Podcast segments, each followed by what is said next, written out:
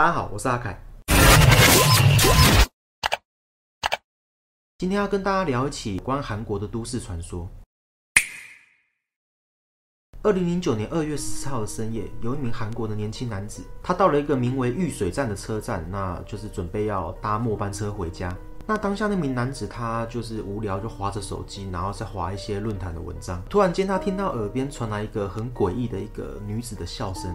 那他转头一看啊，发现是一名穿着长裙的年轻女子。那名女子她感觉很像就是喝醉了一样，就是在旁边一直在乱舞，张牙乱舞这样子。那因为当下那个男生他就是在看那个论坛嘛，那所以他就有把这件事情啊，就是传到那个论坛上面跟大家分享。那一开始网友们他们其实不太相信哦，都要他拍照证实。他没有说谎，于是他就顺手拍了一张照片，然后就是抛到那个论坛上。那那个当下就是也有跟网友在做一些讨论。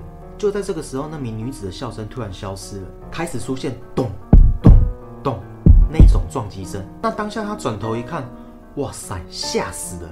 那名女子正在用她的头撞了那个月台上的墙壁。那看到那个女生这种怪异举止，那男生当然是也是会害怕嘛。于是他要向论坛的网友求救，说现在该怎么办？那当然，网友给的建议大部分都是，哎，叫他快逃啊，要不然就是快报警啊之类的。不过俗话说得好，好奇心杀死一只猫啊。这个男生也是蛮铁齿的，他没有听网友的意见，打算说想要回头再看看这名女子现在的状况是怎么样。不过当男生他决定一探究竟，要往女生那边再看的时候呢，却发现女生不见了。然后这名男子呢，他就在论坛上面打下一句话说：“她不见了，我去看一下。”这一句话成为了那名男子在论坛上最后一句的发言。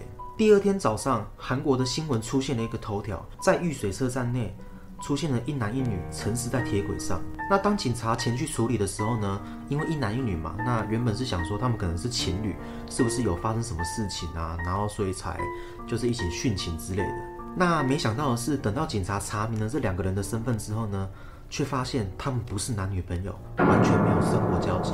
完全就是不认识的陌生人。这时候大家都觉得很奇怪啦，不认识的陌生男女怎么会同时沉尸在遇水车站里面的铁轨上呢？好，到这边其实警方也已经查不出原因了，于是这个案件呢，它就成为了一个悬案。这件事情爆发之后呢，在韩国的论坛上面呢，也引起高度的讨论。当天晚上有跟那名男子对过话的那些论坛的网友啊。他们其实都觉得两个人的死因其实都不单纯，认为背后可能有某种神秘的力量。那甚至有人认为男生他可能是遇到鬼了，所以才会跟女生一起遇害。据说这起事件哦，在韩国有被改编成网络漫画。至于警方这一边呢，因为还是无法调查出为什么两个不认识的男女会同时沉尸在玉水车站内的铁轨上，于是这件事情呢就变成韩国最有名的都市传说之一。基本上从这件事情之后，玉水车站就。每次一到了深夜，就是都会没有人，因为没有人敢待在那里，因为曾经有发生过这种事情，所以没有人敢待在那里。其实有一件事情，我倒是还蛮怀疑的啦，因为通常月台上面应该都会有一些站务人员才对，即使是在半夜那个时段，应该还是会有站务人员在那里。那我不太晓得说为什么当下那个男生他是选择好奇心。然后去看看那名女生到底是发生什么事情了，而不是选择去找账务人员，然后来解决这个事情。这点是我觉得比较奇怪的地方。不过我本身不太有机会搭到夜班车哦，所以应该很难遇到这种事情。